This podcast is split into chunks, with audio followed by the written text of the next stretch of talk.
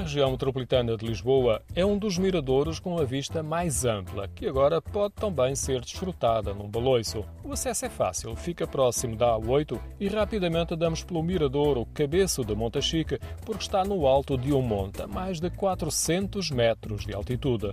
Tem um marco geodésico, uma torre de vigia de incêndios e uma antena de comunicações. Uma placa da Junta de Freguesia da Lousa registra o baloiço em 2021 e de seguida contemplamos uma paisagem com vista de 360 graus. Desde o Rio Tejo, ambas as pontes sobre o Tejo, a Península de Setúbal praticamente toda, depois para sudoeste também a Serra de Sintra e para norte talvez a zona próxima da Ericeira e Mafra, a Serra de Monte Junto e eu creio que num dia com melhor visibilidade talvez seja possível também ver a Serra de Aires.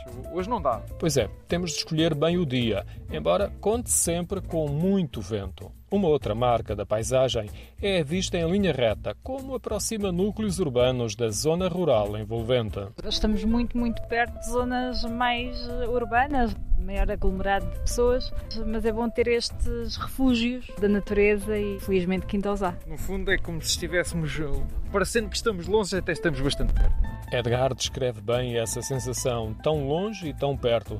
Ele estava com Tânia, vivem na margem sul do Tejo, e foram andar de baloiço no cabeço do Monte Chique. O baloiço assenta em dois troncos e tem igual número de assentos para se andar junto. Só para ver quem é que fazia a trajetória maior. O baloiço está um bocadinho... Não, não baloiço assim tanto, tanto, tanto, mas eu imagino que seja por uma questão de segurança, que é sempre importante salvaguardar.